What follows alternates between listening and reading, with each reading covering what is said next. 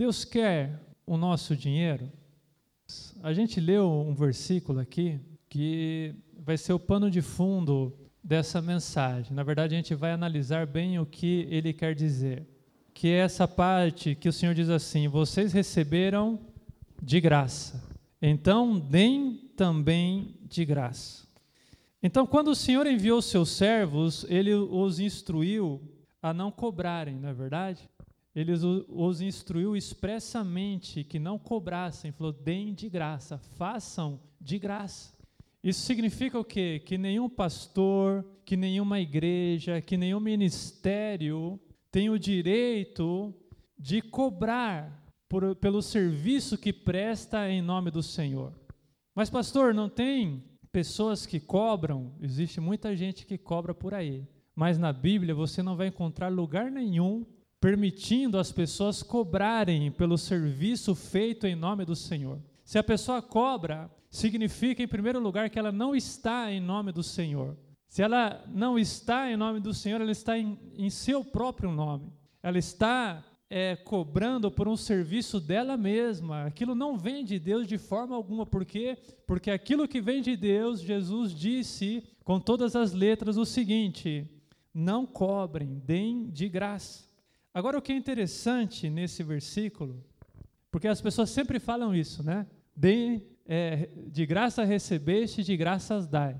Então, eu não preciso dar o dízimo, então eu não preciso ofertar, então eu não preciso fazer nada, por quê? Porque é gratuito. Aleluia, é gratuito. É de graça, glória a Deus por isso. E realmente é de graça, né? A Bíblia fala que nós temos o Espírito do Senhor que nos revela as coisas que o Senhor tem nos dado gratuitamente. Diz que não é por obras, que não é por pagamento, não, é pela graça, é dom de Deus. Ou seja, o fato de ser pela graça é o mesmo que dizer que é de graça. Graça significa um favor imerecido e um favor também não cobrado. Isso é graça. Então, as portas da igreja devem estar abertas para todos. Aqui, as pessoas devem ser recebidas e todo o serviço deve ser prestado gratuitamente, nada pode ser cobrado de ninguém. Agora, o que é interessante é o que o Senhor falou a seguir nesse versículo. As pessoas falam, de graça recebeste, de graças dai. Mas ninguém para para continuar lendo o versículo ou o versículo seguinte. E você sabe que quando você tira um texto do seu contexto, o que você tem é um pretexto. Já ouviu isso? Na verdade, é uma desculpa para encobrir o seu erro. E o que que o Senhor disse a seguir de tão interessante? Ele disse assim: Olha, não levem nem ouro, nem prata, nem cobre em seus cintos. Não levem nenhum saco de viagem, nem túnica extra, nem sandália, nem bordão. Vamos traduzir para os nossos dias aqui. Ele disse assim: Não levem ouro. O que, que ele quis dizer com não levar ouro? Ou seja, não levem dinheiro com vocês. Olha, mesmo que vocês tenham dinheiro, Deixe o dinheiro de vocês em casa. Não levem o dinheiro com vocês. Não levem também nenhum saco de viagem. Nem a, nem a própria mala eles poderiam fazer. E, tam, e também nenhuma túnica extra, nem sandália, ou seja, não levem também roupas extra além da que vocês estão vestindo. Não preparem a mala de vocês. Por quê, queridos, que Jesus proibiu eles de levarem dinheiro, proibiu eles de levarem vestimentas extras além daquelas que eles estavam vestindo. A resposta está na sequência aí. Porque, como disse o Senhor, porque o trabalhador é digno do seu sustento. O que, que isso quer dizer? Qual era a expectativa do Senhor? A expectativa do Senhor é que os seus enviados, fossem mantidos por quem? Pelas pessoas que seriam as beneficiárias do trabalho deles. O Senhor os proibiu de cobrar pelo serviço, vão e não cobrem. Não fale, olha, eu abençoo esta casa e agora vocês me deem dinheiro aqui. Não, não façam isso. O Senhor os proibiu de cobrar. Mas também os proibiu de levar dinheiro para se alimentar, por exemplo. Os proibiu de levar alimento. Olha que situação do servo do Senhor. Ele não pode cobrar, mas ele também não pode colocar a mão no bolso para se autossustentar na obra de Deus. Né? Então, como é que fica a situação do pastor? Como é que fica a situação do pregador? Como é que fica a situação do missionário que vai? Como que fica? O que, que o Senhor Jesus pensava sobre isso? Na verdade, não fazia sentido para Jesus que além de trabalhar, os seus servos tivessem também que arcar com os custos do trabalho, porque afinal eles tinham deixado tudo para segui-lo, não é verdade?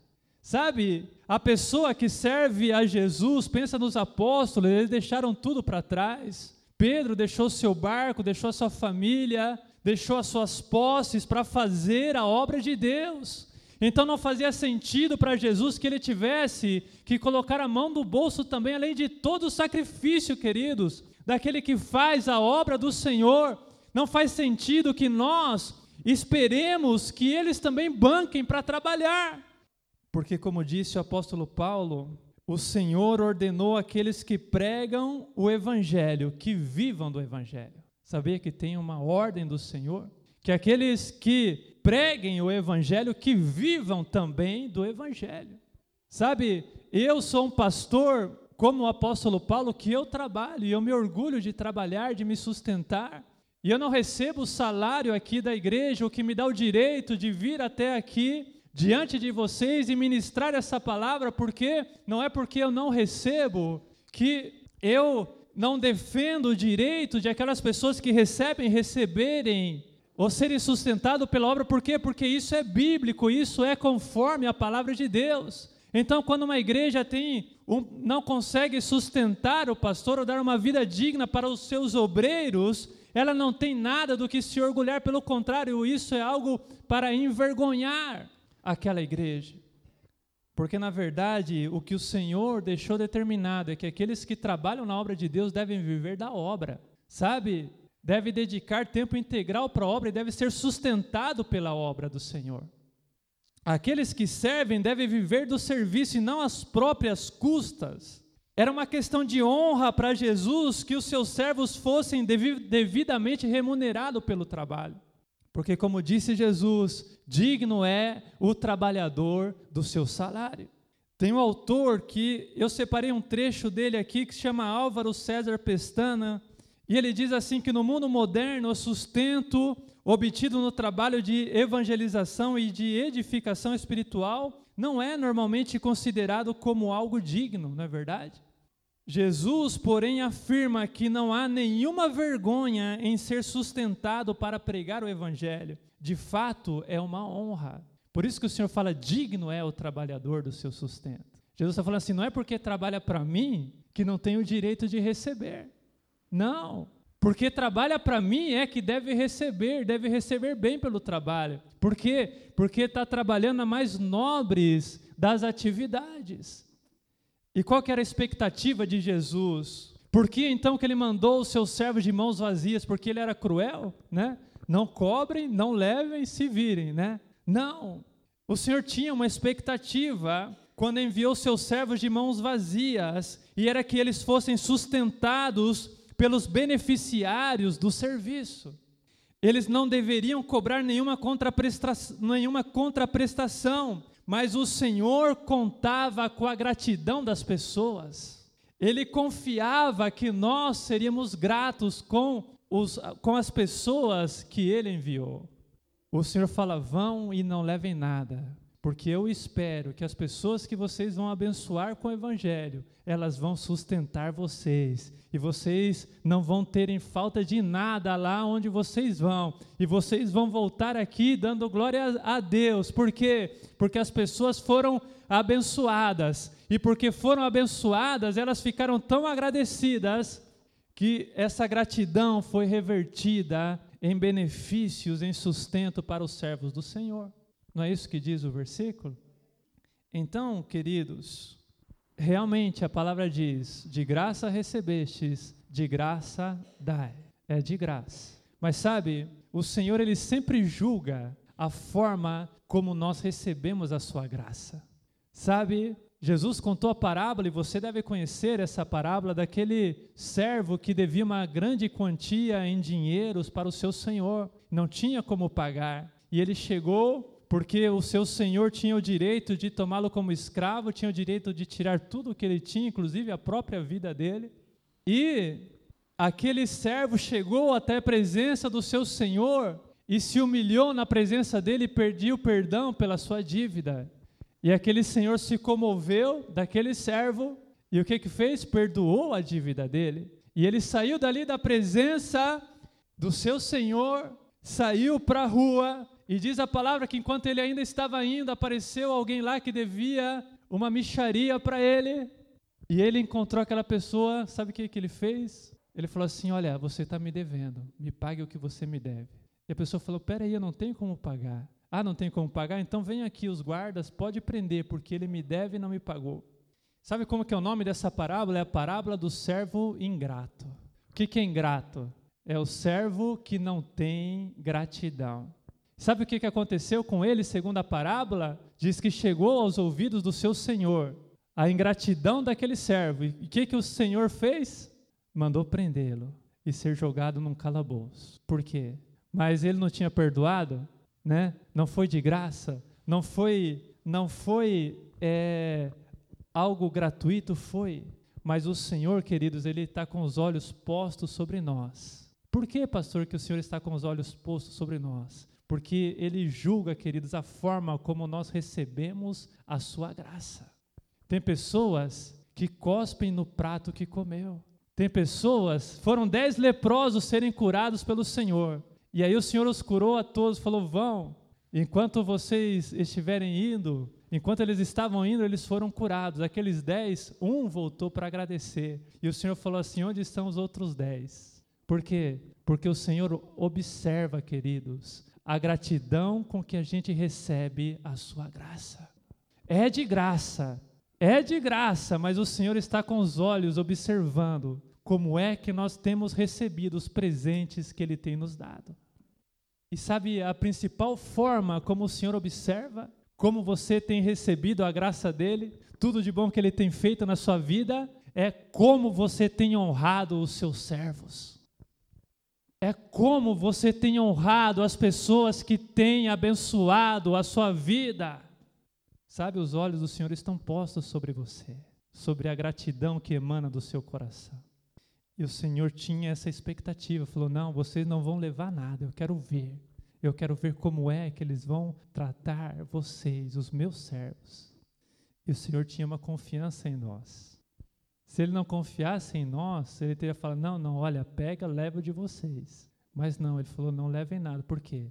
Porque ele confiava que talvez não todos, mas um percentual daqueles que seriam alcançados pelo Evangelho teria gratidão suficiente para honrar os seus servos e para mantê-los trabalhando na obra do Senhor. Então o Senhor esperava que nós fôssemos gratos. O que é a gratidão, queridos? Sabe, gratidão é quando alguém te abençoa ou quando alguém te ajuda de uma tal forma e não te cobra nada, mas mesmo não te cobrando, você tem, sabe, uma dívida de gratidão com aquela pessoa. Sabe o que é dívida de gratidão? Né?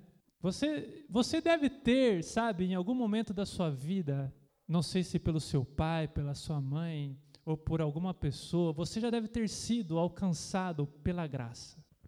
Sabe, alguém deve ter feito alguma coisa por você que você nem merecia, você fala, eu não merecia isso. E a pessoa fez. Talvez a pessoa tenha te dado, por exemplo, uma segunda chance, né? E aí você fala, não era nem para eu estar aqui, mas ele me perdoou, me deu uma segunda chance. E o que é gratidão? A gratidão é quando você, sabe, tem uma dívida com aquela, sente um peso dentro de você de uma dívida com aquela pessoa. Olha, eu gostaria de retribuir de alguma forma por tudo o que ela fez por mim. Dívida de gratidão é o que um filho sente, por exemplo, quando começa a trabalhar e fala assim: Olha, eu preciso trabalhar, ganhar dinheiro para ajudar os meus pais, porque eu tenho uma dívida de gratidão com eles, porque porque eles me ajudaram durante toda a minha vida, puramente por amor. O seu pai cobra isso de você? Não. Mas o que, que te leva a fazer isso? É porque você tem uma dívida de gratidão com Ele.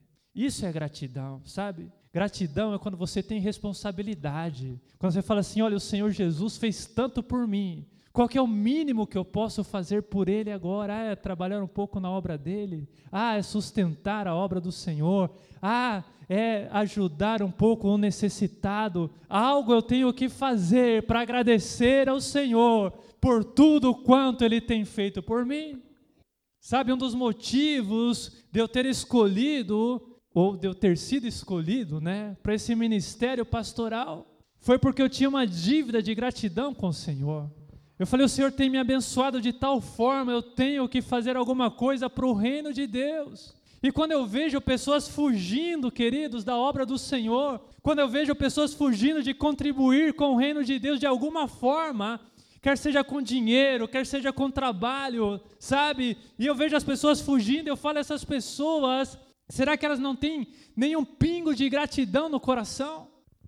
Teve uma mulher que foi até Jesus, queridos, e ela tinha um vidro de perfume caríssimo. Era coisa de mais valor que ela tinha. E ela chegou lá onde Jesus estava e derramou sobre Jesus, sobre os pés de Jesus, enxugou, e se derramou ali. E Judas, aquele que iria trair Jesus, observou aquilo e falou: por que não usar esse dinheiro, vender esse perfume, usar esse dinheiro para ajudar? os necessitados. E Jesus falou assim: está vendo o que ela fez? Sabe por que, que ela fez tanto por mim? Porque muito lhe foi perdoado. E, e disse Jesus: aquele a quem muito foi perdoado, muito ama. Quanto mais o Senhor faz por você, maior é a dívida de gratidão que você sente com relação a Ele. E sabe, o Senhor está de braços abertos, Ele quer fazer muito mais por você ainda. Então, se tem pessoas que ainda não estão fazendo nada pelo Senhor, é porque talvez o Senhor ainda não tenha feito o suficiente por ela. Ou a pessoa é muito cara de pau, né? Porque o Senhor tendo feito tanto, ela é incapaz de fazer o um mínimo que seja, incapaz de vir no culto no domingo. Se você não consegue fazer por motivação, querido, faça pelo menos por gratidão tem um salmo que diz assim: Como posso retribuir ao Senhor toda a sua bondade para comigo? Essa deveria ser o nosso pensamento diário. Como eu posso hoje retribuir ao Senhor por tudo que Ele tem feito por mim? Quanto de gratidão que tem no nosso coração, sabe? A gratidão, ela se percebe nas atitudes. Não é você ficar falando obrigado, obrigado, obrigado, obrigado. É nas atitudes que se demonstra a gratidão. E contribuir com a causa do Senhor deve ser encarado como um privilégio, então, por nós. Se você não encara dessa forma, é melhor você nem contribuir. Tem que ser encarado como uma forma de agradecer ao Senhor e não como uma obrigação. Por que não é uma obrigação? Porque é de graça. Sabe, o Senhor te abençoa, quer você, quer você retribua ou não. O Senhor vai te abençoar. O Senhor vai te curar, o Senhor vai te salvar. Sabe, você não está comprando nada quando você contribui com o reino do Senhor de alguma forma. Mesmo o seu trabalho para Deus, o Senhor não pede isso de você. Não, queridos. Tudo o que nós fazemos para o Senhor tem que brotar da gratidão do nosso coração. Você deve conhecer essa passagem das Escrituras que diz assim: Cada um dê conforme determinou no seu coração. Né? Tem um valor? Não tem um valor. É conforme determinou no seu coração, conforme sentiu, sabe? Conforme a sua gratidão. E diz assim: não com pesar ou por obrigação, porque Deus ama quem dá com alegria. Deus ama quem dá com alegria. Deus ama quem é grato. Deus ama o filho agradecido a Ele. No início da igreja, lá no livro de Atos, lá no capítulo 2 ou 3, eu não me lembro agora, está escrito assim que não havia pessoas necessitadas entre a igreja do Senhor. Sabe por quê? Porque os que possuíam terras ou casas as vendiam e traziam o dinheiro da venda e os colocavam aos pés dos apóstolos, que o distribuíam segundo a necessidade de cada um. Olha o nível do amor, da gratidão deles naquela época. Eles foram alcançados pela salvação do Senhor, se reuniram como igreja, vendiam as suas propriedades, traziam aos pés do, dos apóstolos, falaram assim: daqui é para ajudar a obra do Senhor.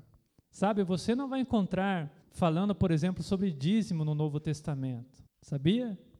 Não fala sobre dízimo, sobre a obrigação de você dar o dízimo na igreja. Isso era no período da lei. Você encontra isso lá no Antigo Testamento. No Novo Testamento, não. E eu me perguntava por que será que não fala sobre o dízimo, né? Até que eu cheguei nesse trecho da palavra de Deus, eu falei, como é que eles iam dar o dízimo se eles já davam tudo o que eles tinham? Não é verdade? Eles vendiam todas as suas propriedades, traziam aos pés dos apóstolos e os apóstolos distribuíam aquele dinheiro conforme a necessidade de cada um. Tinha uma lei, olha, você vai entrar para a igreja e você precisa vender tudo o que você tem para dar para os pobres. Era uma regra isso? Era uma, um mandamento do Senhor? Não.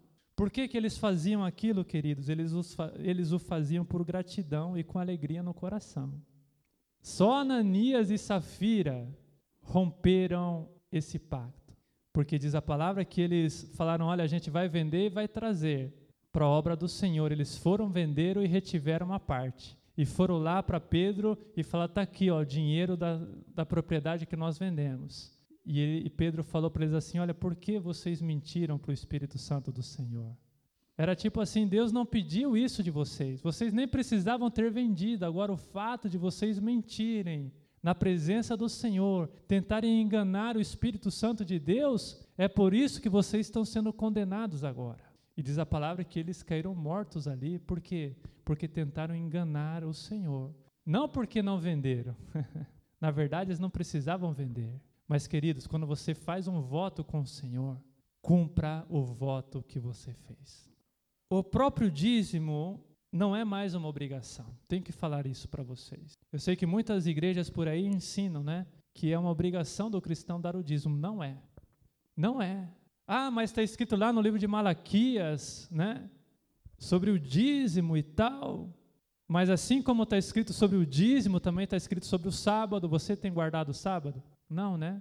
Está escrito uma série de outras regras que nós não seguimos. E todas as outras foram abolidas. Só o dízimo que não, né? As pessoas ensinam por aí. Mas a verdade, queridos, é que o dízimo, a partir de Jesus Cristo, deixou de ser obrigatório. Oh, que notícia boa, pastor, então vou deixar de dar o dízimo. Por que, que o senhor falou isso? A igreja vai falir agora, né? A igreja vai à falência. Sabe, o dízimo não é mais uma obrigação, mas pode ser uma expressão de gratidão a Deus por tudo o que Ele tem nos dado falar uma coisa para vocês. Na época de Abraão, existia uma lei do dízimo? Não existia, porque a lei veio com Moisés, 400 anos depois de Abraão. Não é verdade? Agora, a Bíblia fala que quando Abraão voltou de uma guerra que ele enfrentou lá, e ele saiu vitorioso, porque Deus deu a vitória para ele. Quando ele voltou, diz que ele encontrou o sacerdote do Senhor Melquisedeque. E o que, que ele fez, queridos, quando ele encontrou Melquisedeque? Diz a palavra que ele deu o dízimo de tudo quanto ele possuía. E eu pergunto para você: existia uma lei do dízimo que obrigasse Abraão a dizimar? Não existia. Então, por que é que Abraão deu o dízimo de tudo para o sacerdote Melquisedeque? Por gratidão ao Senhor, porque o Senhor lhe tinha dado a vitória. Então, ele ajudou e contribuiu para a obra do Senhor com o seu dízimo. Nós temos que entender, queridos, que quando contribuímos para a causa do Senhor, seja sustentando obreiros ou ajudando os necessitados, nós o fazemos para Deus e não para os homens. Ah, eu não quero enriquecer o pastor, né? Vai lá, seu trouxa, vai dar o seu dinheiro na igreja lá que você está enriquecendo o pastor. Ouvi essas pessoal falando isso por aí, fala assim: vamos lá na minha igreja, que na minha igreja o pastor não recebe salário. Aí acaba a desculpa, né? E um dos motivos, queridos, que me leva a trabalhar e me sustentar é como disse o apóstolo Paulo, ele também fazia isso, né? Ele falou assim: eu, sou como os outros apóstolos, eu, teria, eu tenho o direito de ser sustentado por vocês, mas eu não faço isso. Antes, com as minhas próprias mãos, eu construo tendas, vendo e consigo o meu próprio sustento. Por quê? Porque quando eu recebo de vocês, pelo trabalho que eu estou fazendo, eu não estou fazendo mais do que a minha obrigação para o Senhor. Então, que mérito eu tenho com isso? Que galardão eu vou receber? se eu já estou recebendo de vocês aqui? Então, eu me autossustento para que de alguma forma eu seja recompensado pelo Senhor lá no céu. É a visão que ele tinha. E eu também tenho esse objetivo na minha vida. O Senhor me chamou, eu não sei até quando que eu vou continuar com a minha empresa ou sendo um empresário, mas até aqui eu tenho conseguido dividir as coisas e tem me ajudado a fazer a obra de Deus. Por quê? Porque o fato de eu não depender muitas vezes da igreja me permite chegar aqui em cima do púlpito e pregar uma mensagem como essa. Se eu recebesse um salário, eu teria eu seria colocado em dúvida, né? Ele está falando isso, ensinando isso à igreja, por quê? Porque ele quer aumentar o salário dele. Não é assim que nós julgamos os outros pastores aí fora? É dessa forma. Então, talvez o Senhor tenha me chamado exatamente para isso, para, de uma forma isenta, de uma forma imparcial, eu poder expor verdadeiramente o que diz a palavra de Deus. E a palavra de Deus diz exatamente isso: que quando nós ajudamos a causa do Senhor, contribuindo com seus servos, ajudando necessitados, nós na verdade estamos fazendo para Ele. Jesus disse que quando você recebe um dos seus servos, você está recebendo a Ele. Como que você faria se fosse o próprio Jesus? Faça para aquele que ele enviou para abençoar a sua vida. É a expectativa que Jesus tem. E Jesus também disse o seguinte, que quando você Sabe, aqui, você conhece também essa parte, né? Que diz que nós vamos chegar lá no céu, as pessoas vão chegar lá e Jesus vai falar assim: Olha, porque quando eu tive fome, tu me destes de comer. Quando eu tive sede, tu me destes de beber. E aí nós vamos falar assim: Senhor, quando é que te vimos com fome ou com sede? E Jesus vai falar assim para você: quando você ajudou um desses pequeninos, a mim o fizestes. Queridos, quando você ajuda o servo do Senhor, você está ajudando o Senhor. Quando você ajuda um necessitado que bate à sua porta, você está ajudando o Senhor. Como disse o apóstolo Paulo, alguns, sem saberem, receberam anjos em suas casas. O Senhor está sempre testando a nossa gratidão. Sabe, às vezes uma pessoa que bate à sua porta é um anjo do Senhor ali para ver o quanto você é grato. Você tem sido grato ao Senhor? O mínimo que o Senhor espera de nós em sinal de gratidão é que nós ofereçamos um salário digno aos seus servos. Amém? E que prestemos ajuda financeira aos necessitados. A Bíblia fala que o objetivo não é que alguns sejam aliviados enquanto outros são sobrecarregados. Ah, eu vou contribuir, aí eu vou me apertar, vai me faltar dinheiro para ajudar o bonzão lá, né? Não, diz a palavra, o objetivo não é que uns sejam sobrecarregados para que outros sejam aliviados, não. O objetivo é que haja igualdade. Isso é interessante, queridos, porque isso diz muito sobre a forma como nós devemos remunerar nossos pastores. Nós achamos um absurdo os pastores terem salários exorbitantes, e de fato é realmente um absurdo. Tem pastores que recebem milhares de reais isso, queridos, é indiscutível, isso não existe, é um absurdo, é antibíblico. Agora, o outro lado também é errado. Qual que é esse outro lado, pastor? Tem gente que acha assim: ah, é pastor, tem que aprender a viver com o salário mínimo. Quis viver para Deus, então tem que aprender a ter só o suficiente para viver, né? Não quer levar uma vida assim, vai trabalhar em outra coisa. Já viu gente que pensa assim? porque nunca foi filho de pastor, viu? Pior do que ser pastor é você ser filho de pastor. A gente tem esse juízo dos pastores que roubam tal, mas queridos, eu posso garantir para vocês que eles são uma minoria. E eu, infelizmente, sou filho de um pastor que fazia parte da maioria, ou seja, da maioria que não tinha dinheiro para se sustentar. Eu sou filho de missionário, vivi oito anos na Argentina, E vivi lá na época em que o Brasil aqui estava na crise lá do Collor. E o dinheiro, era época de inflação, o dinheiro não valia nada. Quando ia trocar pelo dinheiro da Argentina, o salário do meu pai não chegava, não chegava nem perto de um salário mínimo na Argentina. O que, que isso significava? Significava que nós passávamos necessidade. Significava que o nosso sustento vinha à custa de muita oração. Meu pai tem testemunhos tremendos de provisão que veio direto das mãos de Deus. Meu pai tem testemunho, por exemplo, de uma vez que ele teve que ir até a fronteira para receber o seu salário, coisa que ia demorar acho que dois, três dias de viagem. E ele deixou a minha mãe sem nada de alimento para dar para nós.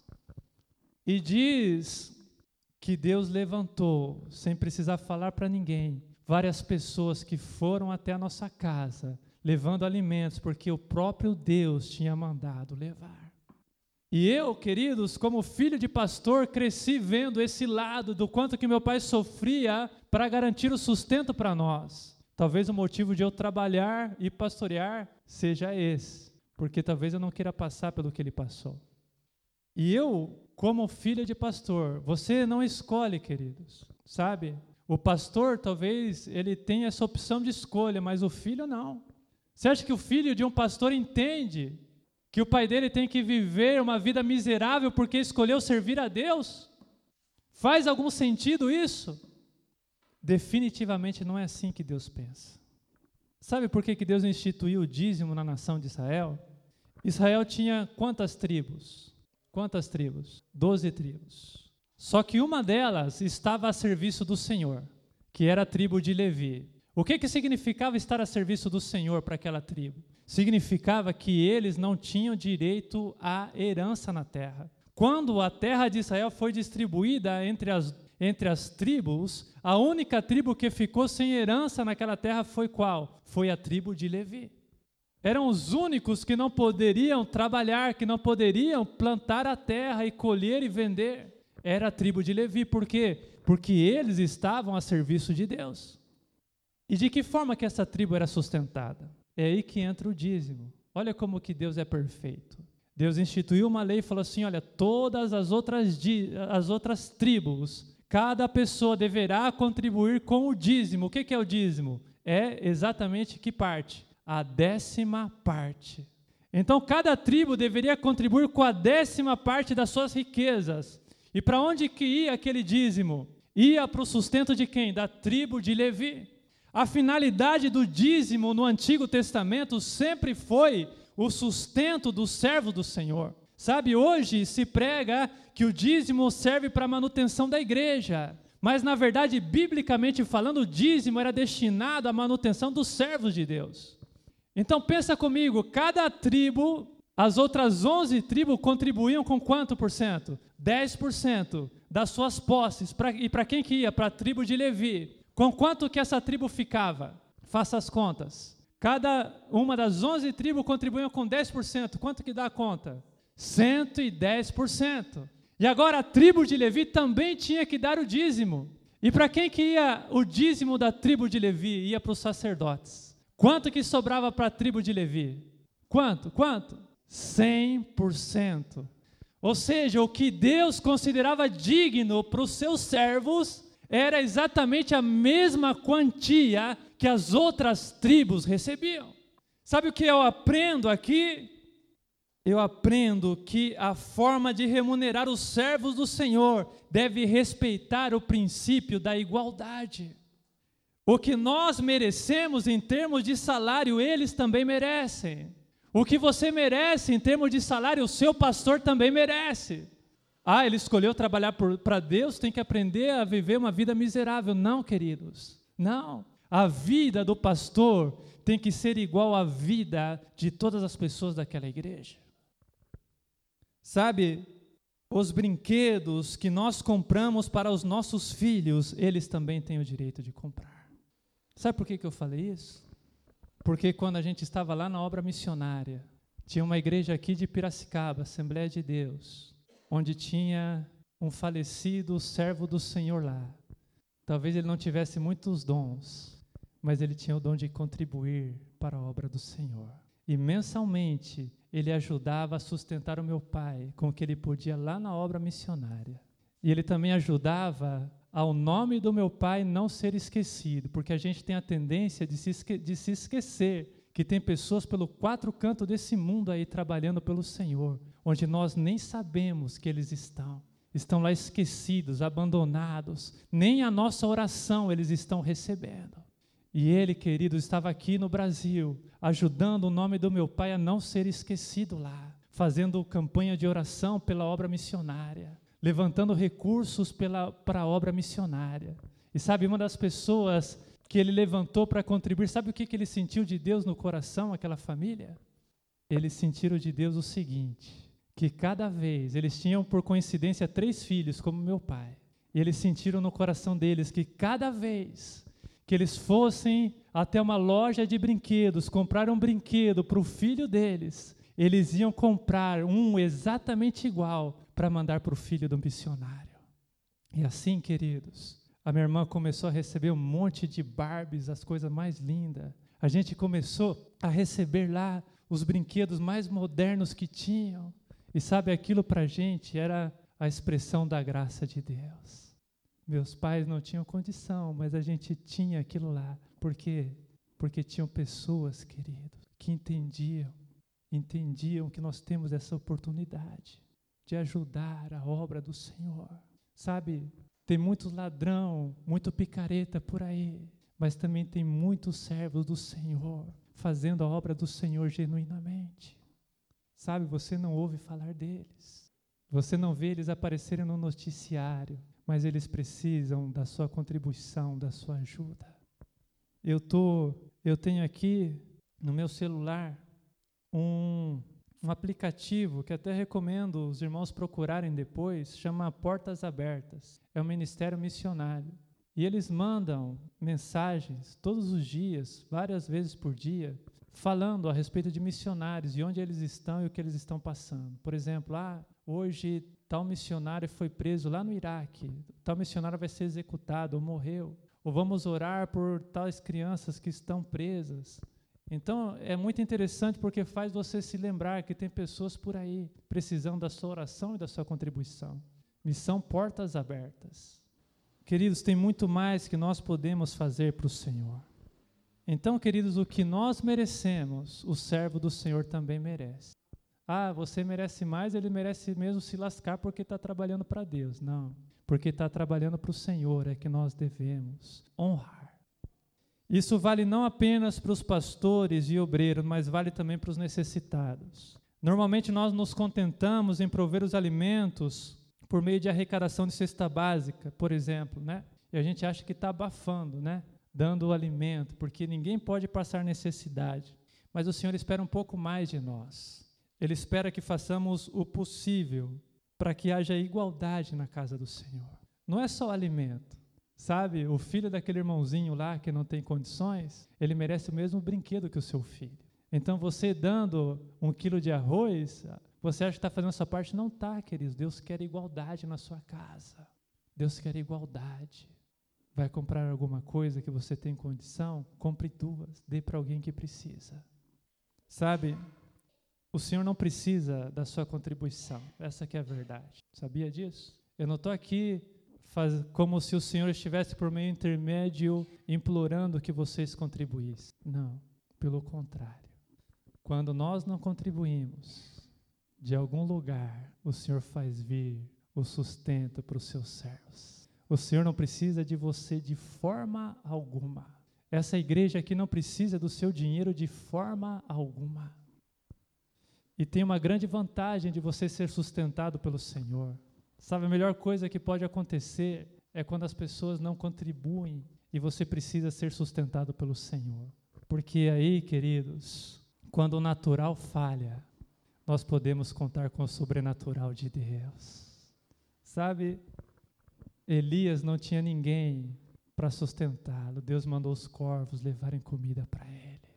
Sabe, Pedro não tinha com que pagar o imposto que ele devia. Jesus falou assim para ele: vai lá, pesque o peixe, dentro da boca do peixe vai ter o dinheiro para você pagar o meu imposto e o seu. Queridos, o que mais a pessoa que vive na obra do Senhor tem é testemunho de sustento da parte do Senhor. Já fui jovem e agora sou velho, disse o salmista, mas nunca vi um justo desamparado ou a sua descendência mendigar o pão. Deus é tremendo, Ele não deixa faltar. Então, para nós, esse negócio de contribuir, de dizimar, de ofertar, sabe, de colocar aqui, não deve ser encarado como, ah, eu estou ajudando a igreja, né? Vou lá levar minha esmolinha lá na frente, pega dois par de moeda no bolso, joga aqui, como se Deus precisasse da sua esmola. Não precisa, não precisa. É apenas uma oportunidade de você demonstrar a sua gratidão ao Senhor. Então, só quem deve contribuir é quem é grato ao Senhor de alguma forma. Se você acha que o Senhor está em dívida com você, se você acha que o Senhor não tem te abençoado como deveria, queridos, você não precisa colocar a mão no seu bolso. Mas se o Senhor, a Bíblia fala assim que o amor de Deus nos constrange. Sabe, tem gente que é cara de pau, que abusa da graça de Deus, mas tem outros que têm vergonha na cara. E esses ficam constrangidos, falam: "Não, eu devo fazer o um mínimo pelo Senhor". Então, quando nós somos ingratos, nós estamos abusando da bondade do Senhor. O Senhor disse assim, o apóstolo Paulo disse assim: De Deus não se zomba, porque o que o homem semear, isso também colherá. Ou como ele disse em outra passagem: Aquele que semeia pouco também colherá pouco, e aquele que semeia com fartura também colherá fartamente. Amém? Qual é a conclusão? Vamos ficar em pé? A conclusão do que temos falado é o seguinte, queridos: é que ninguém tem o direito de cobrar de nós, não é verdade? Mas, por outro lado, nós temos o dever de contribuir.